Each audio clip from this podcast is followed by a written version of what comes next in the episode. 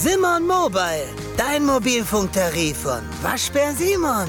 Sim, sim, sim, Simon. Herzlich willkommen zu Defner und Chapitz Wirtschaftspodcast von Welt. Mein Name ist Defner, Dietmar Defner. Mein Name ist Chapitz, Holger Chapitz, Episode Nummer 27, lieber Mhm. Defner. Und es ist ja wahnsinnig viel passiert. Das politische Berlin steht nach dem halben Merkel-Abgang vor einer grundlegenden Veränderung.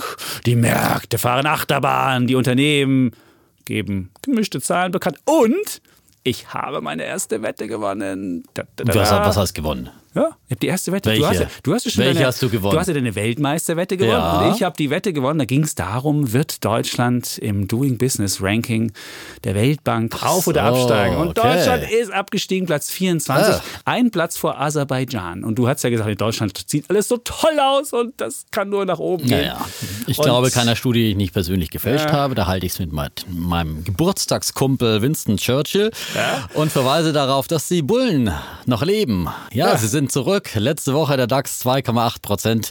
Also, wir haben uns nicht unterkriegen lassen und all die, die schon den Bärenmarkt ausrufen wollten, wurden eines anderen belehrt. Äh, und die schon den DAX unter 10.000 Punkte fallen haben, äh, sehen, äh, wir sind zurück und gerade mal losgelaufen, noch nicht so richtig in Schwung gekommen, aber das kommt noch. Ich bin guter Dinge. Na, früher hast du es immer gesungen. Also du bist heute so ein bisschen, das klingt Ja, eher noch nicht so, das klingt noch nicht so ganz so bisschen bullisch. Du teuer. musst mal noch ein bisschen noch ein paar Kohlen drauflegen. schon. Ja, wir Bulle. wollen ja nicht euphorisch werden. Ja, Okay, also ich werde das rote Tuch mal hoch. Damit der Defner anfängt zu laufen. Ja, aber immerhin, die, das politische Beben in Berlin. Da war ich ja im Urlaub und dann kam Montagmorgen dann die Eilmeldung, dass Angela Merkel zurücktreten wird. Und ich dachte schon, wow, habe ich meine Wette doch gewonnen. Die hat ja gesagt, dass sie äh, zum Jahresende nicht mehr Kanzlerin ist. Leider ist sie nur zurückgetreten vom Parteivorsitz der CDU. Ja. Könnte natürlich noch passieren, dass sie bis zum Jahresende Das nicht könnte- Kanzlerin ja, ist, aber aber eher vermute, ist unwahrscheinlich. und- unwahrscheinlich. Okay, ich sage, Tendenz war richtig, Tendenz aber war richtig. trotzdem habe ich die Wette dann gewonnen. Ich bin ja bei den meisten anderen Wetten auch tendenziell gefühlt eigentlich Immer richtig, richtig, aber äh, es ist dann immer so knapp daneben, ja. Aber das Land braucht ja Erneuerung. Und eigentlich ist ja, wenn man freiwillig zurücktritt, zeigt das ja immer Größe. Aber ich finde, Größe hätte sie gezeigt, wenn sie von allen Ämtern zurückgetreten wäre. Merkel. Naja, wir wollen ja jetzt das, ja, das Land das auch nicht gleich äh, sozusagen ins Chaos stürzen. Das ist doch ein vernünftiger Prozess, der jetzt eingeläutet wird und äh, dann kann man Aber ja. sie will drei Jahre Kanzlerin Ja, bleiben, bis lieber zu, Defner. Das hat ist sie ja, gesagt, Ja, aber drei Sie ist Jahre bereit. Kanzlerin. Ich glaube du weißt, auch so nicht, dass sie das- Übergangszeiten sind immer schlechte ja, Zeiten. ja. Ich glaube ähm, auch nicht, dass das drei Jahre äh, sein werden dann am Ende des Tages, aber auch nicht gleich in den nächsten äh, drei Monaten wird sie auch nicht abdanken. Also mal sehen. Wir, wir werden drüber reden, über Ja. einen der neuen Kandidaten, die da. das ist äh, mein stehen. Bulle Ja, der ich Woche. hätte ihn auch zum Bullen der Woche gemacht. Also so ist nicht, aber ja, darfst du ihn gleich vorstellen. Und wir reden natürlich dann über den kommenden Bullenmarkt. Der Defner, was Ja. haben wir jetzt für eine Jahreszeit? Herbst? Ach nee, wie heißt die Rallye, die du jetzt ankündigst? Jetzt Ah, kommt ist die nächste Jahresendrallye. Rallye. Ja, Ja, also ich, ich führe das gleich nicht mal so aus. gut. Okay, die Herbstrallye ist ein bisschen, kann immer noch mal so, ich hatte zwei Wochen für die Herbstrallye habe ich ja noch, aber das wird knapp. Ähm, Hm. Ich gebe zu, viele meiner sozusagen jahreszeitlichen äh, Prognosen sind ein bisschen äh, daneben gewesen, aber die Jahresendrallye, darüber diskutieren wir Mit gleich den nochmal. Timings Ja? haben sie alle immer schwierig. Insofern. Das äh, Beste kommt zum Schluss. Am Ende des Jahres und, und am Ende des Podcasts. Wir haben noch eine andere, eine andere Mhm. Diskussion. Da geht es auch um die, die politische Debatte und um Herrn Merz, der ja Aufsichtsratschef von BlackRock ist. So die Frage, ist BlackRock böse? Oh, und wie böse. Die werden diskutieren. Und Werden wir diskutieren. ist ja wie klar, wer der, wie die Fronten sind, ist relativ klar. Ich, du? Ja, Du bist für BlackRock böse, natürlich. natürlich. Aber Und auf der anderen Seite findest du März gut. Das, das Ja. passt ja auch wieder mal nicht Es ist zusammen. aber- es ist- man muss- ist immer man so muss- nicht ganz, äh, naja, konsequent. ja, man muss gestehen, es ist aber eine, es ist, es ist so ein bisschen eine Schwachstelle, die er hat, ist genau diese Aufsichtsratsfunktion. Da haust du rein eiskalt, so ist er, der mit seiner Bärentatze. Zack, Gut, aber wir müssen natürlich auch noch über unser erstes Thema reden. Im ersten Podcast haben wir über Apple gesprochen und da ging es darum, ob Apple am Jahresende noch die eine Billion, die eine Billion schafft. und dann Damals war sie ja weit weg aus. Von der Billion. weg. Ne? Und, dann da hat hat sie die Billion Defner geschafft. erstmal visionär gesagt, das wird die erste sein, die die Billion Ja. schafft und hält. Ja, Sie hat schon mal geschafft und sie wird sie auch halten. Nein, jetzt gerade Ja, ist sie wieder drunter sie wieder gefallen. drunter, und du ja. weißt auch warum, weil Apple nämlich äh, schlechte Zahlen fürs Gesamt, fürs, fürs Weihnachtsgeschäft äh, vorhergesagt hat. Und will demnächst auch nicht mehr die Absatzzahlen für Apple iPhones und wie die ganzen wunderschönen Produkte heißen, Ja, nicht mehr und da haben sich veröffentlichen. jetzt alle Analysten wieder dran aufgehängt. Ja. Die Apple-Aktie wurde äh, verprügelt am äh, letzten Freitag. Um 7% ging es da nach unten. Das ist mal wieder eine klassische Überreaktion. Äh, ich meine, ähm, Samsung zum Beispiel veröffentlicht auch keine ähm, äh, Einzelabsatzzahlen mehr für seine Handy, schon lange nicht mehr. Und da zieht Apple jetzt nach. Und Apple will damit einfach klar machen, dass man jetzt kein Hardwareverkäufer mehr nur ist, sondern einfach ein Komplettanbieter von Hard, Software und Service. Das Servicegeschäft macht mittlerweile 16 Prozent der Umsätze aus. 10 Milliarden haben sie fast Ja, geknackt. und 10 das Milliarden, das ist schon ständig am schlecht. Wachsen und trotzdem fokussieren sich die Analysten immer nur auf die iPhone-Zahlen, zumal die Preise fürs iPhone ja immer steigen, wird auch nicht berücksichtigt, äh, sondern immer nur auf die einzelnen Absatzzahlen. Ja. Und das verfälscht dann die Wahrnehmung. Und da hat auch Apple vollkommen recht. Äh, sozusagen, die wollen ein Gesamtbild abliefern und das wird der Markt dann auch verstehen lernen. Da bin ich ganz Und zuversichtlich. du meinst, da ist die Billion wieder drin. Auf jeden Fall. Weil Okay, die Apple-Aktie ist jetzt ein absolutes Schnäppchen, muss man auch sagen. Äh, wurde, heute geht es nochmal runter, weil sie auch wieder ein bisschen Also noch Montag. vorsichtigere Töne Montag, genau, Montag, Auftakt der Woche. Äh, und jetzt schwankt sie so bei 200 Dollar, die Aktie. Und äh, die ist dann bewertet mit dem KGV fürs laufende Geschäftsjahr von 15 und ein Analyst hat ausgerechnet, äh, Börsenbriefschreiber, wenn jetzt äh, man die 237 Milliarden Dollar Cash noch abzieht, dann ist das KGV bei 12 und das ist für ein Wachstumsunternehmen wie Apple eine spottbillige schnapp. Bewertung. Und muss sagen, es gab ja in diesem Jahr schon mal so einen Einbruch äh, bei der Apple-Aktie. Und ähm, wenn man da mutig zugeschlagen hat, im April glaube ich war das, äh, da ist zum Beispiel äh, Warren Buffett eingestiegen und hat, äh, aufgestockt nochmal. Ja, der hat du dann weißt, seitdem auch wieder jetzt 20 gemacht Prozent. Er hat eher eigene Aktien gekauft als andere jetzt im gut. letzten Quartal. Du siehst, also auch er hält die Sachen nicht mehr für so billig. Aber das können wir nachher besprechen, wenn es um eine deiner vielen Rallyes geht. Aber was ich faszinierend, was ich faszinierend fand bei den Apple-Zahlen, normalerweise wird der Technologie immer billiger. Und sie haben es geschafft, den durchschnittlichen iPhone-Preis von 618 Dollar auf 793 Hört, Dollar hört, zu bullische bringen. Töne für ja, Apple Ja, ich finde das faszinierend. Bären. Ja. Ein Luxusprodukt. Und ich Ja. würde vermuten, irgendwann wird vielleicht der durchschnittliche Preis bei 900 oder bei 1000 Dollar liegen. Und ich glaube, die wollen das deswegen nicht bekannt geben, diese einzelnen Absatzzahlen, damit keiner merkt, was sie da für einen fetten Gewinn mitmachen. Und vielleicht würde sonst einer denken, oh, vielleicht kaufe ich doch eins von der Konkurrenzengerät, weil so viel wert ist mir dann die Marke Apple vielleicht doch nicht. Also ich finde es Glaube ich jetzt eher weniger, dass der Gut. Verbraucher äh, die Quartalsberichte von Apple liest, aber gut. Ähm, aber wie gesagt, ich glaube, die Analysten und der Markt werden sich daran gewöhnen und werden dann auch wieder Apple äh, zu bewerten wissen und entdecken, wie günstig Apple ist. Und wir Warren müssen noch Buffett, was wie gesagt, weiß es zu Wir müssen schätzen. noch was besprechen. Wir haben ein Video bekommen. Feedback. Ja, Feedback. Ein Video Ja, bekommen von. Bei einer, von einer Hörerin und sie Äh, hatte dieses Bild mit dem Sonnenuntergang und ich liebe ja Sonnenuntergänge. Wer mir bei ähm, Instagram folgt, das sind leider noch nicht so viele wie beim Defner. Ich bin weit zurückgefallen in den Nein, Defner. Team Defner ist wirklich, äh, Team ich habe wirklich auch besser. einige Zuschriften, die sagen, Team Defner, wir bekennen uns zum Team Defner, wir sind auf deiner Seite. Äh, wir sind Mir hat einer geschrieben, dann lächel doch mal wie der Defner, dann würdest du auch mehr Follower haben. Ne? So, so sind die, so sind, Ja, so so- sind die Menschen. Nur weil der immer lächeln kann, der Defner. Ich meine, das Leben besteht nicht nur aus Lächeln, Freunde. Aber in dem Fall fand ich dieses Video wunderschön, was wir Du hast es ja auch bekommen, Es ging, in den, es, ging in unverständlicherweise. den, ja. es ging in den Sonnenuntergang.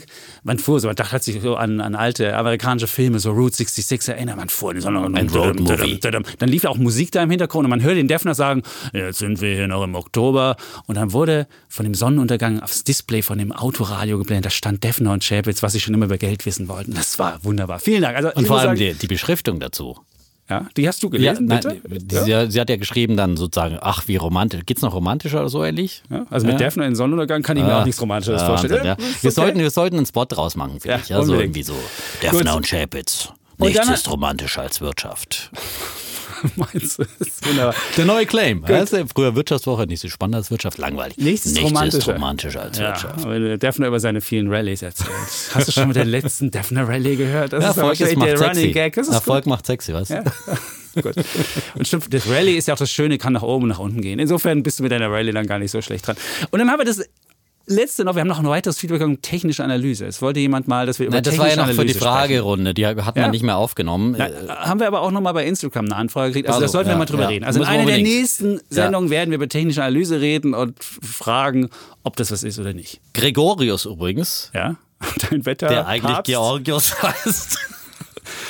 Auch ein weiterer Running Gag neben seinen Rallyes. Wunderschön. Ich bin ja. nicht der einzige der Kollegen, Ja, die okay. falsch stehen. Ja, gut. Georgios Ja. kam am Freitag. Ja. in die- Ich muss jetzt immer eine Viertelstunde früher in die Redaktionsschicht kommen, Warum? weil ich erst bei 15 Minuten Fragen von Georgios beantworten muss. Ja, Der alle deine Sachen. Der Unser ist deinen neuer. Podcast-Jünger, ja, und folgt, hat immer dann nochmal Nachfragen dazu, ja. Und er hat gesagt, er hat schon zehn Leuten unseren Podcast jetzt mittlerweile empfohlen. Und seine Freundin ist jetzt ganz eifersüchtig. Sie sagt, sie will jetzt auch Aktien haben. Ich dachte, Und sie am Freitag war Georgios zum ersten Mal mit seinem Depot im Plus, ja. Es wird, Okay. ja, ein klares Anzeichen für einen kommenden Bullenmarkt. Ja? Wunderbar. Gut. Darüber wird zu reden sein, Lisa. Ja. Wie, wie, wie spät ist denn eigentlich schon? Wir müssen mal ein bisschen unsere Uhr im Blick behalten. Gut, dann komme ich mal zu meinem Bullen der Woche. Das hatte ich ja schon angekündigt. Mein Bulle der Woche ist nämlich ähm, Friedrich Merz. Mhm. Mit Merz, E? Mit E, genau. Ah, no. Aber er- Aber so viel, so viel, Gag ich würde sagen, damit ist das, ist das äh, Deputat an, an Karlauern für heute Ja. echt erreicht. Mehr ertragen auch die Menschen nicht. Gut, also äh, Friedrich Merz ist mein äh, Bulle der Woche. Und nämlich mit der Kandidatur von Friedrich Merz hat nämlich so eine Art Disruption im politischen System Wow. der Bundesrepublik angekommen.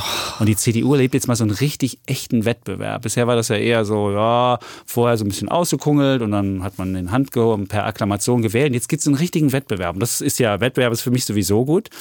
Und das Schöne, warum ich Friedrich Merz so großartig finde, weil ja eigentlich 90 Prozent der Politiker sind ja Umverteilungspolitiker. Die kommen ja und sagen, oh, wir haben so viel, dann geben wir denen noch was, den Rentnern und denen und denen und dann gibt es noch eine Mütterrente, dann gibt es noch irgendwie Steuern. Mindestlohn auf 12 Euro erhöhen. Oder das. Oder genau, solche. Und der Friedrich Merz ist einer, der eben nicht dazugehört, also zu den 10 Prozent der ähm, nicht Umverteilungspolitiker, sondern ist ein Wachstumspolitiker, der weiß, dass man Wohlstand erst erwirtschaften muss, bevor man ihn verteilen kann. Und da gab es selbst, selbst im Osten haben wir das gelernt. Wie wir heute arbeiten, werden wir morgen leben. Das, selbst, das haben wir selbst im, im selbst die Einheit von Wirtschafts- und Sozialpolitik hieß das im Osten. Aber selbst, selbst diese einfache Weisheit, die wir im Osten gelebt haben, weiß äh, der Westpolitiker Hat ja nicht nicht so richtig funktioniert, nicht nach. Ja gut, ich gehe zu. Danke, Depp. Aber ich wollte jetzt noch Ach, sagen, warum... ein bisschen schlecht gewirtschaftet, was? Oder wir haben besser gelebt als gewirtschaftet. Ich weiß es nicht. Auf jeden Fall gehört er jetzt zu denen, die Mhm. wissen, dass man erst was machen muss, bevor man was verteilen kann. Und er hat also keine Nachschule in Ökonomie nötig, denn er ist ja erfolgreich, hat er gezeigt, seit 2009 ist er in der Privatwirtschaft und verdient so ungefähr eine Million pro Jahr. Ich glaube sogar ein bisschen mehr. Mehr? Ja. Meinst du? Wo hast du die Schätzung? Ich habe die Ja, ich Schätzung hab- von einer ja, okay, Million gesehen. ja, okay. Und äh, er ist aber auch, das ist das schöne, Politik erfahren. Er war ja im Europaparlament, war Fraktionsvorsitzender der CDU. Also auch da muss er nicht erst eingeführt werden. Und er hat auch eine Sache verstanden, die viele nicht verstanden haben, dass sich Politik vom Volk entfernt hat. Und dass durch diese Entfernung ähm, die Populisten groß geworden sind und die AfD. Und mittlerweile sagt man, ja, dann hat die AfD halt so einen Stamm von sechs bis sieben Prozent und die haben sie halt. Und der Merz ist einer, der sagt, nee, das wollen wir nicht akzeptieren. Die CDU muss es schaffen, auch diese enttäuschten Wähler mit einer guten, mit einer bürgerlichen Politik wieder ähm, ranzubringen. Und er hat ja, er ist ja derjenige, der auch die deutsche Leitkultur, den Begriff deutsche Leitkultur geprägt hat. Mag man jetzt verschiedener Ansicht sein, ob das, ob man den so gut findet. Aber auf jeden Fall ist es einer, der auch der AfD einfach die Grundlage entziehen würde, der Friedrich Merz. Deswegen ist er für mich auch ähm, der Bulle der Woche. Ist ein brillanter politischer Analytiker. Messerscharfe Rhetoriker, wenn du mal hörst, wie er damals den Lafontaine Großartig, hat. ja. Großartig. Es ist wirklich Talkshow-Auftritte, Lafontaine Merz. äh, Ja, wunder- ja, auch im Bundestag. Das auch war im Bundestag, wunderbar, aber auch auch im in. Talkshows und wunderbar. wunderbar. Ein brillanter Rhetoriker. Ja. Ja. Und was er auch ist, er ist ja, er ist ja Chef der Amerika-Brücke. Das ist so eine transatlantische Geschichte. Und das ist ja auch eine Sache, die gerade sehr schlecht in Deutschland läuft, dieses transatlantische Verhältnis. Und auch da könnte er wieder ähm, Impulse setzen. Und er kann einfach so als weltmännischer Mensch auf Englisch umschalten. Er könnte sich, bräuchte keinen, müsste nicht mit so Kopfhörern rumrennen. Also von daher, und zu guter Letzt, er will, dass Deutschland ein Volk von Aktionären wird. Genau. Das wollen wir ja auch. Genau. Insofern ist er, ist Ja. er von uns ist er der natürliche Bulle der Woche. Eine Sache, wir hatten es besprochen, warum er, was so ein bisschen die Schwachstelle ist, ist. Aus deiner Meinung, Ja, deiner aus meiner Meinung. Meinung, dass er bei BlackRock Deutschland der Aufsichtsrat ist und da nicht nur Aufsichtsrat ist, wo man nur guckt, ob alles gut läuft, sondern eben auch sehr stark operativ tätig geworden ist. Und da gibt es Interessenprobleme ähm, Probleme oder Verquickungen. Aber ob BlackRock jetzt die- gut oder böse ist, darüber werden wir Darüber gleich werden wir noch noch reden, aber es, gibt diskutieren. es ist eine der Schwachstellen, aber insgesamt, wenn man Strich drunter zieht, sage ich, Friedrich Merz mit E, mein Bulle der Woche. Wie gesagt, ich hätte ihn auch gerne nominiert, aber du warst als erstes dran und deswegen lasse ich dir den Vortritt und äh, wie gesagt, kann mich nur anschließen dem Vorredner. Äh, ein wunderbarer, interessanter äh, ähm, Politiker, der wieder auf jeden Fall in diese Debatte da Schwung reinbringt. Ein glänzender Rhetoriker, endlich mal einer, dem man auch wieder gerne zuhört und vor allem einer, der von Wirtschaft Ahnung hat und eben in der Wirtschaft aktiv war, der eben bei seiner Vorstellungspressekonferenz eben, wie du gesagt hast, gesagt hat, ja, Deutschland, die Deutschen brauchen mehr Aktien. Klipp und klar hat er das gesagt. Als Chairman von BlackRock, ja. die ich sage, was verkaufen, Aber so ist eine, natürlich jetzt. Ja, ist natürlich klar. Ja. Und natürlich stürzen sich jetzt wieder, jetzt selbst in der Heute-Show wurde gleich mal wieder auf ihn eingedroschen. Hahaha, ha, ha, die Industrie hat gejubelt, dass ein Wirtschaftsvertreter hier äh, nominiert wird. Aber ich habe einfach lieber einen, der von Wirtschaft Ahnung hat, als jemand, der nicht von Wirtschaft Ahnung hat. Ich habe neulich über den äh, Scholz gesprochen, der sich gerühmt hat, dass er sein Geld hier auf dem Tagesgeldkonto rumlungert hat. Da habe ich lieber ähm, jemand, der auch Ahnung davon hat, wie man sein Geld zum Beispiel in Aktien anlegt und es vielleicht den Deutschen ein bisschen leichter macht, auch ähm, eine Aktienkultur ähm, zu äh, schaffen, kreieren, wachsen zu lassen. Und er darf auch gern zwei Flugzeuge haben, ein Haus am Tegernsee, das ist völlig okay. Ja, wir wollen ja keinen Sozialen einführen. Wer erfolgreich ist, darf auch. Genau. Ja, und äh, macht, ich finde es auch ganz gut, wenn äh, ein Politiker wirtschaftlich unabhängig ist, äh, wenn er es nicht, wenn es ihm nicht sozusagen, äh, er nicht an seinen Posten dann auch kleben muss, sondern er kann ja jederzeit dann auch wieder gehen sozusagen. Also er muss da nicht irgendwie Pensionsanwartschaften sich unbedingt noch erarbeiten. So, ja, jetzt kommt okay. dein Bulle der Woche. Friedrich Merz mit E. Ja. Jetzt kommt dein Bulle mein der Woche. Mein Bulle der Woche, ähm, das ist, äh, nachdem sie so viele Bären von äh, Kollegen Chapitz äh, kassiert hat, musste auch mal ins Regal wieder ein Bulle, ein Bulle für die Deutsche Bank. Leistung aus Leidenschaft. Genau. Ah, der Defner. Sehr schön. Ja, ja. bitte. Und zwar hat die Deutsche Bank jetzt in diesen harten Zeiten, in denen sie gerade äh, steckt und vor allem die Aktie kam ja richtig unter Wasser, ist auf neue historische Tiefststände gefallen. Und just in diesen Tagen hat ein neuer Großinvestor mutig zugegriffen, ein in Deutschland eher unbekannter US-Hedgefonds, Hudson Executive heißt dieser Hedgefonds, der hat äh, zu diesen Tiefstkursen gleich mal 3,1 Prozent an der Deutschen Bank eingesammelt. Es sind ruckzuck jetzt einer der größten Anteilseigner geworden der Deutschen Bank. Ähm, und äh, das Schöne ist, dass ähm, der Hudson-Chef Douglas Brownstein aus der Finanzbranche kommt. Der weiß also wirklich, was er da kauft. Der äh, war früher Finanzvorstand beim US-Riesen, Bankriesen JP Morgan äh, und hat die Deutsche Bank schon lange im Visier, schon liebäugelt schon seit 2017 mit einem möglichen Engagement. Und jetzt hat er eben zugeschlagen, weil er hat es auch ausführlich begründet, äh, unter anderem Wall Street Journal. Da sagt, er sieht da erheblichen Spielraum bei der Bilanzstruktur die zu verbessern. Er sagt, die Deutsche Bank sei ein Institut, das missverstanden und unterbewertet ist. Äh, er lobt äh, auch den neuen Chef Sewing, sagt, wir hätten dieses Investment nicht gemacht, wenn wir nicht denken würden, dass er der Richtige für diesen Job ist.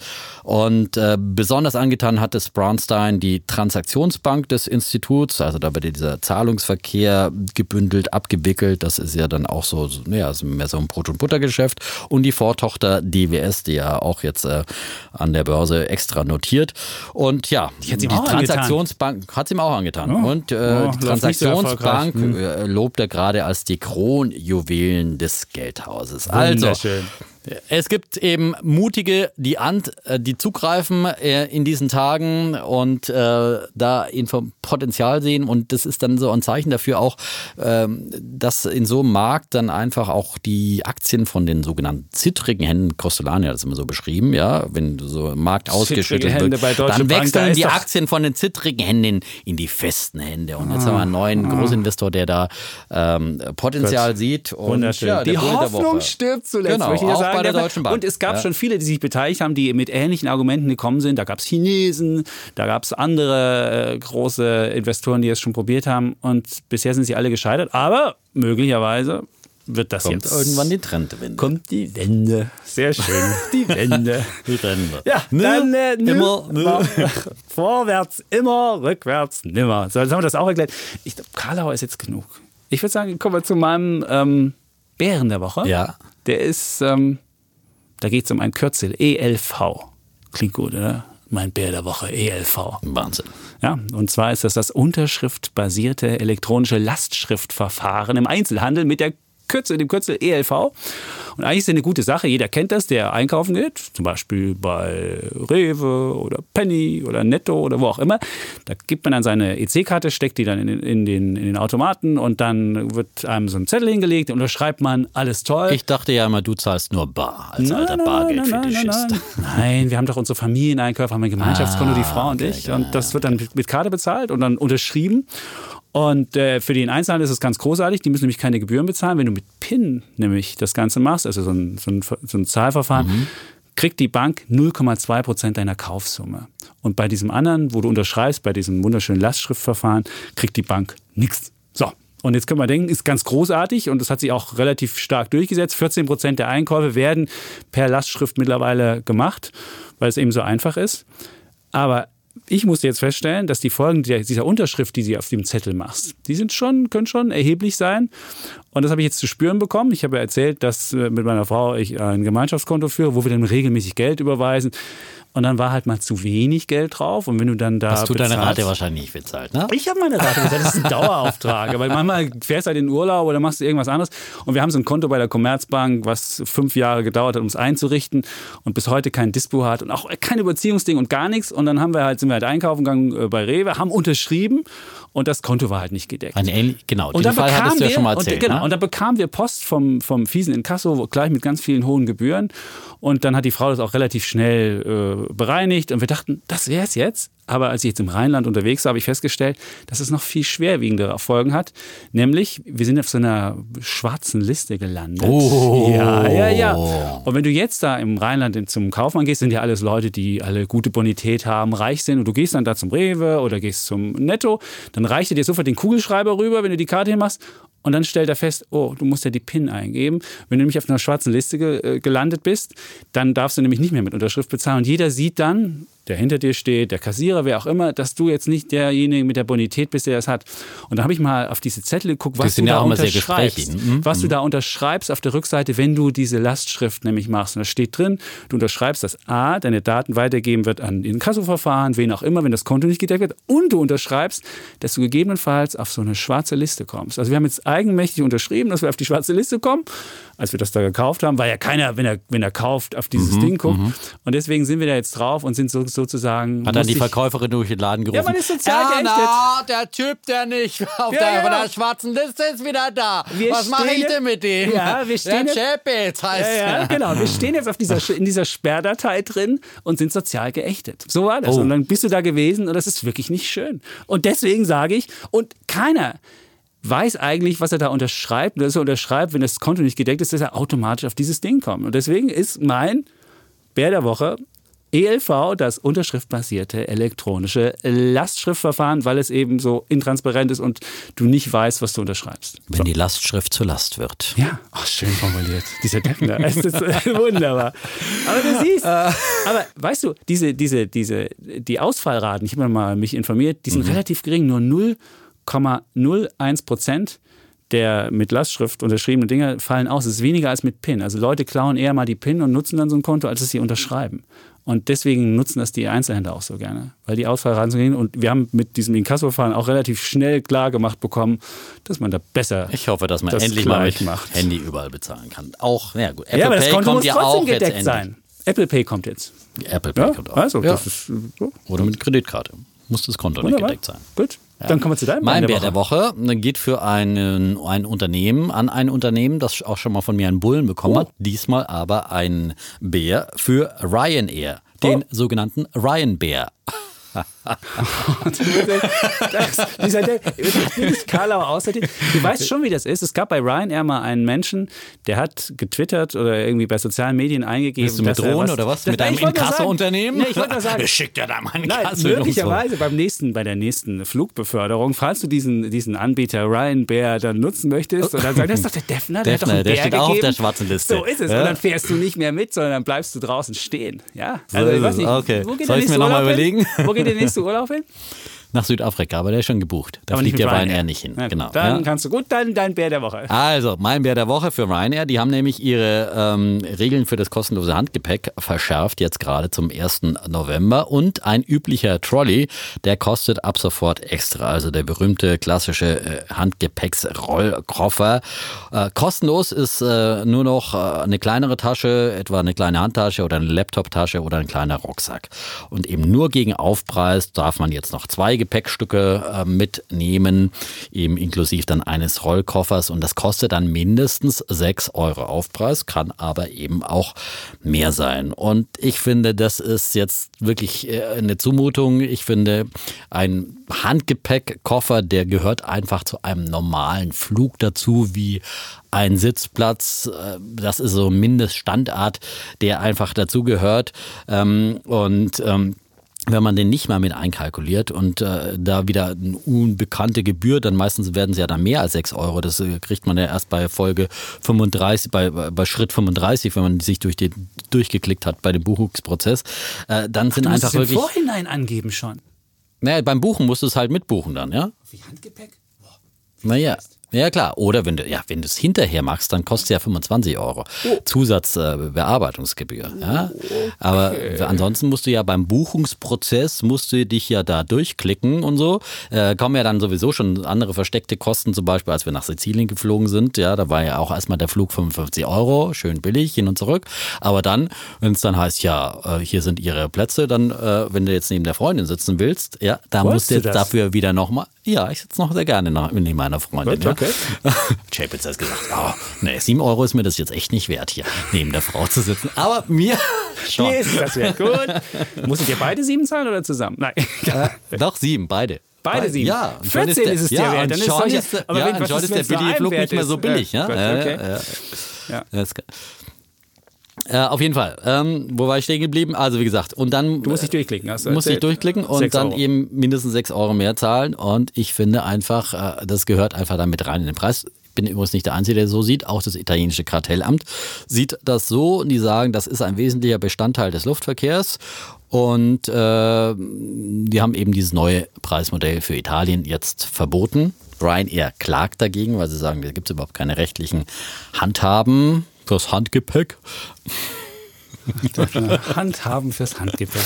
Es ist in der Tat eine rechtliche Grauzone, ja, muss man sagen. Es gibt keine konkreten Definitionen, was rechtlich Handgepäck ist, aber ich meine, es ist auf jeden Fall einen Bär der, Der Woche, Woche wert. wert. Und da sollte man sich dann auch als Verbraucher dann wehren, dagegen aussprechen Wie denn? Kein Rollkoffer mitnehmen? oder woanders buchen. Schön.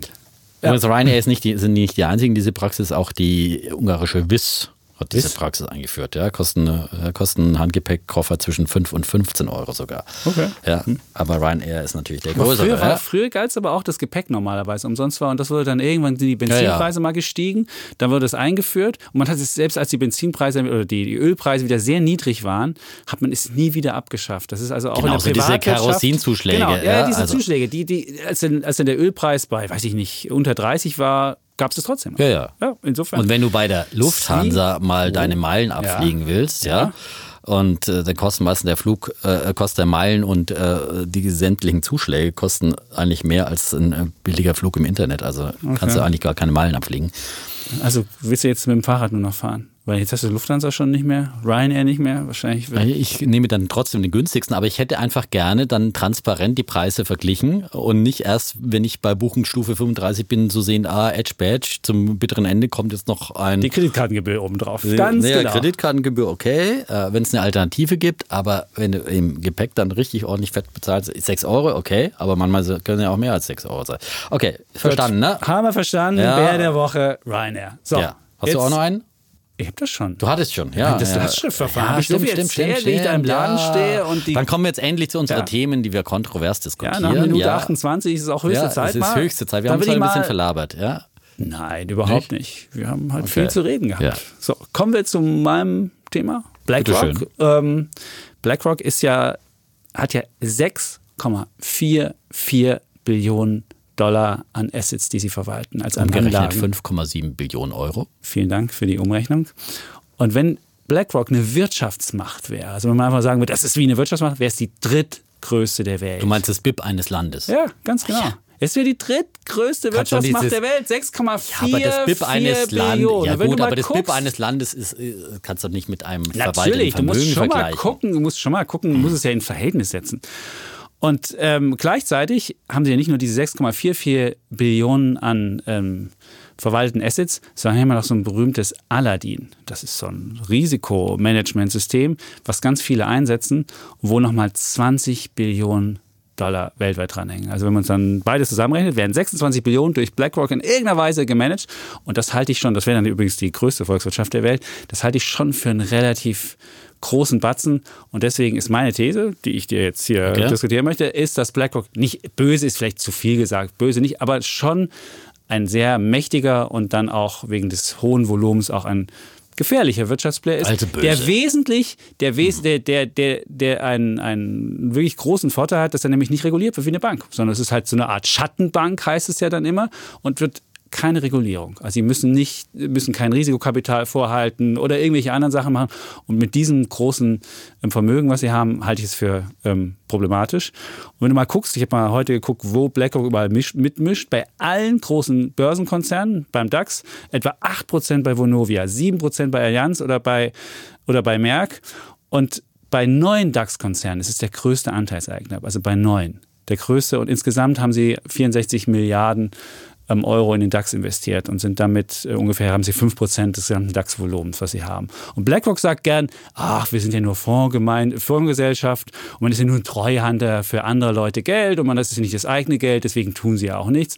Und dann guckt man auch mal, die sind ja auch in keinem Aufsichtsrat drin und äh, nur wenn man da mal genauer hinhört, dann merkt man schon, dass sie Einfluss nehmen und der ist nicht zu gering. Beispielsweise hat ja BlackRock-Chef Fink ähm, Anfang ähm, diesen Jahres einen Brief an alle äh, großen Konzernchefs geschrieben und hat gesagt, wisst ihr, Gewinne machen ist nicht alles, ihr müsst gesellschaftlich äh, wertvolle Sachen machen und ihr sollt mir bitte schön schreiben, was euer gesellschaftlich wertvoller Auftrag ist. Und ich frage mich, wie kann einfach einem Anlagechef, der meint, keinen Einfluss zu haben, warum kann er das machen? Und er kann es machen, weil er eben diesen großen Anteil hat und weil er eben dann bei Hauptversammlungen oder wo auch immer gegen das Management stimmen kann und auch ähm, da seinen Einfluss geltend machen kann. Und dann sagen sie auch gern, wir sind kein aktivistischer ähm, Investor, sondern legen das Geld eigentlich nur passiv an. Aber was man da sagen muss, es gibt halt viele aktivistische Investoren, beispielsweise bei, bei Thyssen oder bei anderen, die fangen an, ein Unternehmen zu attackieren und versuchen dann die Stimmen von BlackRock und Co. dazu zu bekommen.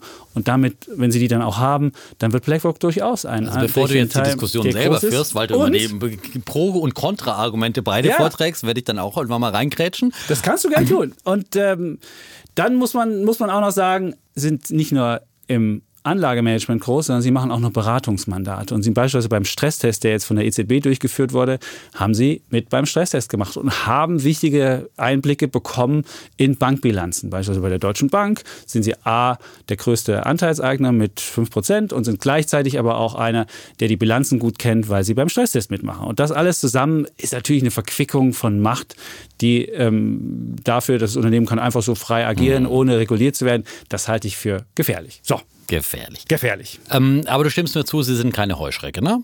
Da gibt es ja auch. Sie sind keine Heuschrecke, ja. die an Unternehmen aufkaufen, zerschlagen, genau. umbauen und dann wieder verkaufen. Das tun sie da nicht. Da gab es ja auch im deutschen Journalismus äh, in vielen Redaktionen durchaus erstmal Verständnisprobleme, weil erstmal äh, machte das ja die Runde, oh, eine böse Heuschrecke.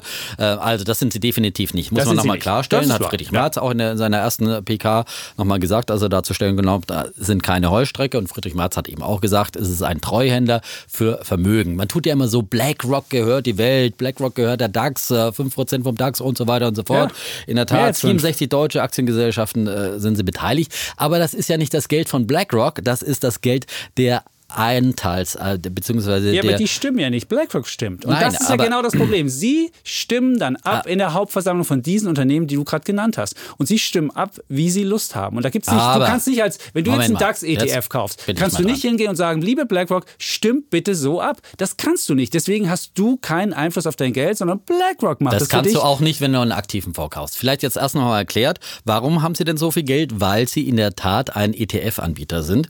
Sie bieten ja mit iShares Shares, den weltgrößten ETF-Anbieter an. Über ETFs haben wir ja schon ganz viel gesprochen, finden wir ja auch äh, prinzipiell ja. sehr gut. Und, ähm, ähm, und über diese ETFs äh, haben sie natürlich äh, sehr viele Beteiligungen und das ist eben ein passives Investment. Und deswegen äh, gilt BlackRock eher als stiller Beobachter, die eigentlich auch gar kein großes Interesse haben, im Gegensatz zu aktiven oder aktivistischen Investoren. Aktive sind ja die aktiven Fondsmanager, die dann schon mal bei der Hauptversammlung auftreten und sagen, wir wollen aber das und das, wir wollen, dass ihr, äh, keine Ahnung, äh, mehr äh, spart oder was weiß ich, umweltbewusster agiert, wenn es ein nachhaltiger Fonds ist zum Beispiel. Ähm, oder ein aktivistischer Investor, der dann auftritt und äh, meistens äh, sich mit geringen Summen einkauft und dann versucht, irgendwie das Unternehmen zu zerschlagen oder ganz andere Strategie durchzusetzen und andere Investoren auf seine Seite zu bringen. All das macht BlackRock eben nicht, sondern BlackRock ist eben in der Regel ein passiver Investor, äh, der an ganz, ganz vielen Firmen eben nicht nur in Deutschland, sondern weltweit ja. beteiligt ist. Ich meine, die legen ja zum Beispiel den MSCI World auf. Da sind 1600 Unternehmen mit drin. Und äh, es ist ja unmöglich für äh, eine Firma 1600 Unternehmen jetzt irgendwie aktiv zu kontrollieren und auf irgendeine Linie zu bringen.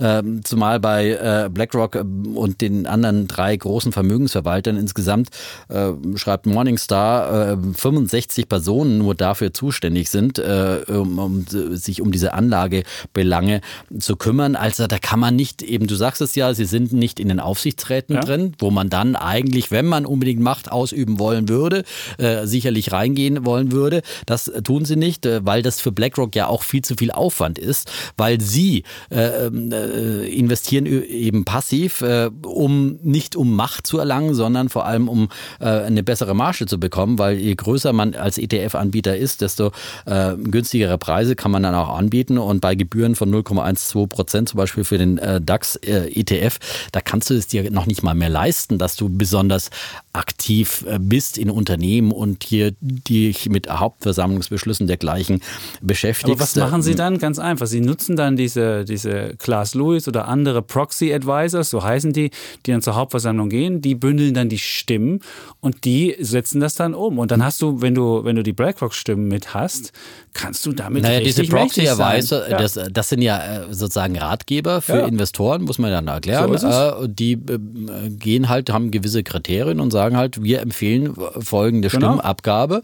Ja, dann kannst du sagen, okay, das sind die eigentlich Mächtigen, weil ähm, die aber natürlich gewisse ja, ethische, was auch immer, Standards dann ja. herausgeben, äh, Standards der guten Unternehmensführung. Ja, wenn BlackRock sagt, ich gehe zu dem Advisor oder ich gehe zu gut. dem Berater, dann hast du automatisch damit auch die Sache. Und die zweite Macht, die sie haben, dieses Aladdin-System, was 20 Billionen verwaltet, da hat BlackRock vor et etlicher Zeit einfach mal solche neuen Kriterien, ökologisch, diese berühmten SRI-Kriterien, Social Responsibility-Kriterien eingeführt. Und das können Sie einfach einführen und dann müssen alle, die sich mit diesem System zusammen sind, die werden dann Unternehmen danach aussortieren, wie BlackRock da die Kriterien gesetzt hat. Und du weißt, wie man, wie unterschiedlich du sozial verantwortlich äh, Unternehmen äh, machen kannst. Du kannst sagen, ist er der Beste in seiner, in seiner Kategorie oder sagst du, bestimmte Unternehmen kommen gar nicht rein. Und das ist eine Macht und ich das darf man nicht zu gering nehmen. Wenn ich einfach sage, ich mache die Kriterien so und Unternehmen X kriegt von mir die Punkte und Unternehmen Y die, dann ist das einfach, äh, dann, dann, und sich andere daran erhalten und danach investieren, dann ist das schon ein, ein großer Macht und das darf man nicht unterschätzen. Aber BlackRock ist ja, wie gesagt, ein passiver Investor und sie müssen ja sowieso in die Unternehmen investieren. Sie haben ja gar keine Wahl. Sie können ja auch nicht äh, damit drohen, dass sie jetzt aussteigen, weil wenn du den DAX kaufst und abbildest, musst du eben den DAX dann auch kaufen, ja, wenn du ein DAX-ETF auflegst. Und deswegen ist der Druck und und äh, das Druckpotenzial von BlackRock ja auch gar nicht so hoch wie ein aktivistischer Investor oder ein anderer Investor, der immer wieder drohen kann, aber wenn ihr nicht macht, was ich euch ja, sage, dann, dann steige ich aus. Also von daher. Äh, aussteigen kann ich mit den Füßen abstimmen, kann er nicht, aber er kann immerhin in der Hauptversammlung gegen dich stimmen und wenn du dann mit wenig Stimmen nur noch gewählt wirst oder nicht richtig entlastet wirst, das ist auch nicht schön. Also insofern, es gibt kein richtig gutes Bild, aber insofern glaube ich, ist das aber ich merke schon, wir, sind, wir kommen nicht überein, lieber Defner. Aber wir haben auch Aber keine das, Wette dazu. Sagen wir mal so, und, und dass, dass ähm, Aktionäre auch äh, ihre Interessen bündeln, das ist ja auch im Sinne aller Aktionäre. Und in der Regel äh, vertreten sie ja dann auch aktiv die Interessen der Aktionäre und bringen Unternehmenskultur vor, voran und so weiter und so fort. was das heißt ist ja Kultur? Das ist dann die Frage. Und was heißt, was sind Kriterien? Und das, das finde ich eben, und wenn einer so viel Geld vereint und so viel Geld hat und dann die Kriterien setzen kann, nach denen auch andere anlegen. Das Aber er setzt sie doch gar nicht. Du hast doch gerade gesagt, hier die Aktionärsberater zum Beispiel. ja, sind aber, aber bei, mit ihrem Aladdin-System, da machen sie es dann schon. Also insofern, ich finde, das ist äh, ein, ein, ein, schon ein großer Player, der mächtig ist und der eigentlich äh, stärker reguliert gehört und nicht einfach so im Freien agieren kann. Und äh, deswegen Ja. ist es ja auch in meinen Augen ein, ein, ein gewisser Achillesferse von äh, Friedrich Merz mit E. So. Ich, wie gesagt, bin eine anderer Meinung, ähm, aber kommen nicht wir haben keine Wette, wir kommen da nicht weiter. Und ähm, Dann kommen wir lieber zu Kommen wir zu meiner. Wette, ja. Zu Defners ja, ja, Welche ja. Rallye Die hätten's denn jetzt gern? Ja, okay. Okay, Ja, was die letzte, die noch gern? übrig blieb in diesem Jahr, ja. Das ist die Jahresendrallye. Okay, ich, ich gebe ja zu, wie gesagt, saisonal habe ich mich etwas verschätzt. Ich habe ja auch schon gesagt, dass, äh, okay, äh, man äh, nicht im Mai verkaufen sollte, wäre in diesem Jahr besser gewesen. Und man muss jetzt sagen, im Nachhinein scheint dieses Jahr sozusagen saisonal typisch mal zu verlaufen, dass es nämlich nach dem Mai dann runterging und dass es vor allem in den äh, gefürchteten Crash-Monaten September und Oktober richtig krass zur Sache ging. Der Oktober ein richtiger Horrormonat, wo sogar auch dann die Wall Street mit unter Wasser ging und der DAX 6,5 Prozent verloren hat. Und ja, letzte Woche hat dann endlich dieser Oktober geendet, Gott sei Dank muss man sagen. Aber jetzt, das Gute ist eben, jetzt ist November und jetzt hat die beste Zeit des Jahres begonnen, nämlich die beiden Monate November und Dezember. Januar die, auch. Januar gehört auch noch dazu. Ja, Ja, das, genau. das, da Ja, steigen die Leute ein, haben sie das Ja, Geld. absolut, das läuft da weiter. Keine Angst. Ja, oh, da aber, gibt's die nächste Rallye. Ja, gibt's die nächste Okay. Rallye. Ja, das läuft, das wird jetzt eine Jahresend-Rallye, die dann äh, in die Jahresanfangs-Rallye mündet. Und deswegen, wer jetzt keine Aktien hat oder keine ETFs, der, Der. der, soll sich dringend welche kaufen. Äh, die Jahresend-Rallye im Schnitt im äh, S&P 500 bringt sie 3,5 Prozent.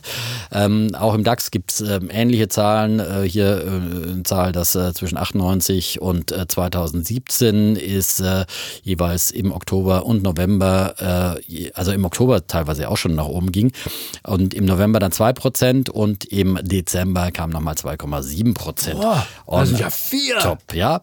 Und in diesem Jahr glaube ich, neben dieser Saisonalität und sozusagen der statistischen Wahrscheinlichkeit, dass das passieren könnte, äh, kommt vor allem noch dazu, dass wir diese oft thematisierten äh, weltgeopolitischen äh, Probleme hier haben, die nach wie vor wie Damoklesschwerter über den Märkten schweben, die nach wie vor gordische Knoten sind, äh, die nicht durchschlagen wurden. Und man kann jetzt zum Jahresende doch darauf hoffen, zumindest, dass ähm, einige dieser Probleme gelöst werden. Da ist zum Beispiel der Handelsstreit zwischen äh, China und den USA. Da gab es jetzt letzte Woche schon mal sehr hm, hoffnungsvolle Signale. Trump hat äh, mit seinem chinesischen Pendant mit Xi telefoniert und sprach von einem Ein- sehr, sehr guten ein Gespräch. Wahlkampfgag. Ein- Komm, der- Na das war ein das, das war kein Gag. Ich meine, die chinesische Seite hat sich auch positiv geäußert. Heute gab es nochmal auch eine Rede jetzt zum Auftakt dieser neuen Woche von Xi, wo er auch ankündigt, etwas vage zwar, aber dass sie doch äh, sich öffnen wollen für Importe und so weiter, dass sie vieles, vieles besser machen wollen. der Amerikaner angeprangert. Also ich habe da jetzt aus dieser Rede jetzt keine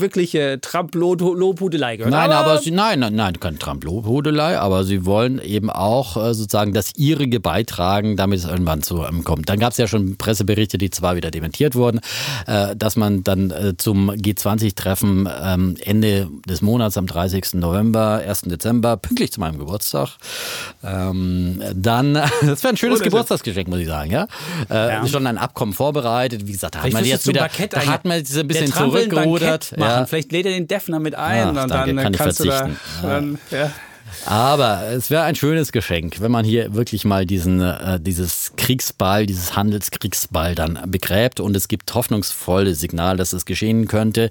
Das gleiche in Sachen Brexit, eben dieser gordische Knoten. Auch da gibt es jetzt immer mehr Signale, dass man sich näher kommt. Auch da läuft die Zeit. Man muss ja auch so bis zum 21. November jetzt langsam mal zu Potte kommen, damit man zumindest so ein Vorabkommen hat, damit man das auch noch äh, durch die Parlamente bringt, damit das auch rechtzeitig abgewickelt werden kann. Ich, ich denke, dass die Parteien sich da wieder bis zum Ultimo Zeit lassen werden, wenn sie wirklich das übliche Tarifabschlussgepokere, dass man sagt, ja, wir haben ja wirklich so hart gerungen bis zur letzten Sekunde und dann nochmal eine Nacht durchgemacht und ähm, mehr konnten wir jetzt einfach nicht mehr rausholen. Das wird auch kommen. Auch weil, noch? Ja, das wird auch kommen und äh, auch da wird sich also einiges tun und dann haben wir ja noch äh, Italien, oh, die, die sorgenvoll steigenden US-Zinsen dieser Woche eine Notenbank-Sitzung in Italien wird auch die, wenn die, wenn die Verschuldung aufhört. Ähm, nein, Ach, Defner, äh, ja, aber aber Italien wird, es wird da sicherlich auch irgendwann einen Kompromiss zwischen Brüssel und Rom geben. Auch da gibt es nicht die totale Eskalation. Also wir haben die Chancen, dass jetzt diese Negativeinpreisungen dieser Risiken langsam peu à peu aufgelöst werden. Und jedes Mal kann das eine neue, einen neuen Rallye-Schub äh, in den Börsen auslösen. Ach, und ruckzuck können wir Wunderbar. eine richtig satte Ja, der- Jahresendrallye haben. Ja, und dann kommt dazu, da müssen diese ganzen Investoren, die jetzt vor lauter Schiss wieder auch gestiegen sind, Müssen um- einsteigen. müssen einsteigen, Und weil müssen sie dann zum zeigen, Jahresende ja, in ihren Büchern äh, dann stehen haben, dass gibt's sie, dass sie genau, dass sie nicht irgendwie 30 Prozent Cash haben, sondern dass sie mit dabei sind, wenn der Dieser Laden Defner. läuft. Ja, also. also, metaphernreich hat er hier die nächste Rallye bekannte gegeben. Ich bin Ja, begeistert. Ich würde jetzt vielleicht ein bisschen äh, Wasser in den Wein kippen, um auch mal noch ein neues Bild zu bringen nach Damoklesschwertern und gordischen Knoten. Komme ich jetzt mit dem Wasser in den Wein. Der Defner trinkt auch gleich mal von seinem bringst du Wasser. eigentlich Sehr jedes schön. Mal, ne? Was? Den Wasser ja, in den Wein? Wasser in den Wein, ja. Ich bin auch nicht so metaphernlastig oder so freudig wie du. Du hast einfach die Metaphern. Äh, Also, fang an. Dem also ich wollte nur sagen, äh, wir haben ja viele Gewinnwarnungen jetzt schon gesehen und wenn die, wenn die Zeit so für eine Cold Rallye ist, frage ich mich, warum es die gibt. Und dann hast du auch äh, in Amerika gesehen, in der vergangenen Woche sind die Löhne gestiegen um 3,1 Prozent, so stark wie seit 2009 nicht mehr. Und es scheint so zu sein, dass das jetzt auch die Gewinne belastet. Neben Rohstoff, neben Transportkosten, Schwellenländer eingebrochen. Dann hast du noch gesehen, die Tech-Unternehmen, die jetzt langsam anfangen, äh, Probleme zu bekommen, dieses Wachstum aufrechtzuerhalten. Und ein, ein gutes Beispiel war für mich Google in der vergangenen Woche, wo die Mitarbeiter alle aus dem Laden gestürmt sind. Da ging es jetzt um die Arbeitskultur und um, um, um Sexismus am Arbeitsplatz und um die falschen Maßnahmen, die da getroffen worden sind vom Unternehmen. Aber du siehst schon, und äh, das, das ist eine ähnliche Aktion gab es schon mal vorher bei Google, weil das Management wollte ähm, ganz neue, ganz neue äh, Maßnahmen in China bei der, bei der Suchmaschine einbauen, um dann noch größere Gewinne zu machen. Also die Unternehmen müssen versuchen, irgendwas zu machen und müssen im Zweifel auch ihre Unternehmenskultur da so ein bisschen Und das ist ein Argument setzen. für einen Konjunktureinbruch Nein, das ist aber ein Argument dafür, dass auch bei den Tech-Unternehmen, die ja bisher immer gewachsen sind, dass da mittlerweile es nicht mehr so rund läuft, dass sie es nicht mehr schaffen, einfach so die Gewinne. Und bei Facebook hast du ja auch gesehen, da kommt demnächst, wirst du, wenn du WhatsApp-Telefonie machst, wirst du wahrscheinlich irgendeine Werbung kriegen, weil die, weil das Kernprodukt Facebook hat keine Nutzerwachstum mehr. Das kannst du dir angucken. Ja, aber ruckzuck und, kannst du eben bei Instagram und bei WhatsApp äh, dann das Ganze natürlich. pekonisieren. Ja, Ja, aber du merkst schon, du musst halt, du merkst, halt, du merkst Ja, schon, das ist das Wachstum, das, es geht nicht mehr so in den Himmel. Dann siehst du bei Autounternehmen Dividendenkürzungen, wirst du bei Daimler kannst du sehen. In diesem Jahr haben die Analysten eingeplant, dass Daimler 8% Dividendenkürzung macht. Das wäre das erste Mal seit 2010, dass Daimler eine, eine Dividendenkürzung macht. Das ist schon ein relativ brutaler Schnitt. Dann siehst du, wenn du die, dies, das makroökonomische Umfeld dir anguckst, wir hatten ja eben die Mikrofaktoren, jetzt mal zum Makroumfeld, da siehst du eine synchrone ähm, Verlangsamung des, äh, der, der, der Konjunktur. Du siehst es in der Eurozone, die ist im dritten Quartal nur noch 0,16 Prozent gestiegen, 0,16 Prozent. Du hast Italien, Wachstum null. Du hast Deutschland wahrscheinlich, da kommen die Zahlen demnächst erst raus, Wachstum null oder sogar negativ im dritten Quartal. Die Deutsche Bank hat das Wachstum in Deutschland auf 1,6 in diesem und im nächsten Jahr auf 1,4 gesenkt. Also das siehst du, da wächst auch nichts mehr. China geht runter, Amerika verlangsamt sich. Also von daher siehst du auch kein, keine große Zahl mehr. Und das Zweite, das Argument günstige Einstiegskurse, da hat man Warren Buffett gesehen, der hatte jetzt ja seine ähm, äh, Quartalszahlen gebracht. Und zum ersten Mal seit 2012 hat Warren Buffett wieder eigene Aktien gekauft. Und das ist immer ein untrügliches Zeichen dafür, dass er sonst wo am Markt keine günstigen Schnäppchen mehr sieht und dann lieber sagt, okay, dann packe ich mein vieles Geld lieber in die eigene Aktie, Nein, das, als dass ich was äh, anderes er, kaufe. Er sieht halt seine Aktie, wie viel wert die ist, äh, seiner Meinung nach. Und er kauft immer unterbewertet. Und wenn Ja, er und er glaubt, sieht dass, halt nichts unterbewertet mehr. aber Wenn er jetzt denkt, weil würde er- Apple wenn- wäre der nein, du- Schnapp, dann würde er wahrscheinlich das kommt schon noch. zuschlagen. Das, der Quartalsbericht kommt ja erst. Du wirst dann erfahren, was dann äh, Warren Buffett als einen günstigen äh, Schnäppchen gekauft hat. Ja, aber äh, wenn er die eigene Aktie für unterbewertet hält, dann macht es ja Sinn, dass er die kauft, weil die kennt er am allerbesten. Und Warren Buffett ist einer, der nicht das Geld zum Fenster rauswirft, sondern der einfach immer sagt, ich will einfach ähm, sozusagen einen Dollar für 80 Cent oder weniger kaufen. Ne? Ja, so billig ist es dann doch noch nicht. Und deswegen glaube ich auch, dass noch die große Jahresendrallye, es wird wahrscheinlich jetzt auch nicht den großen Crash geben, das würde ich auch nicht vorhersagen, aber die große Jahresendrallye, von der du so geschwärmt hast und in diesem Jahr besonders blumig ausfallen wird und mit gordischen Knoten, die zerschlagen werden von Damoklesschwertern, dann getragen wird, das wird es so nicht geben. Komm, biet mir Wie eine gesagt, Wette an. ja. Biet mir eine Wette an. Ich äh, wette, dass es eine geben wird und wie gesagt, äh, saisonal ist sie schon äh, statistisch durchschnittlich sehr 16.000, gut, oder? 3,5 Prozent. Ich sage, der S&P 500 wird mehr zulegen als diese 3,5 Prozent. Ich bin ja vorsichtig geworden. Ich Okay. lasse mich nicht mehr über den Tisch ziehen. Oh. Ja, Georgios vom Wetter hat gesagt, oh, du hast dich aber manchmal ganz schön bei diesen DAX-Wetten über den Tisch ziehen lassen. Das wird nicht mehr passieren, sondern wir machen ja Wette. nur noch faire Wetten. Ja. Ist- äh, und äh, dann haben wir ausgerechnet, okay, dann muss der, der S&P bei es- 2830 Punkte sein. Ja.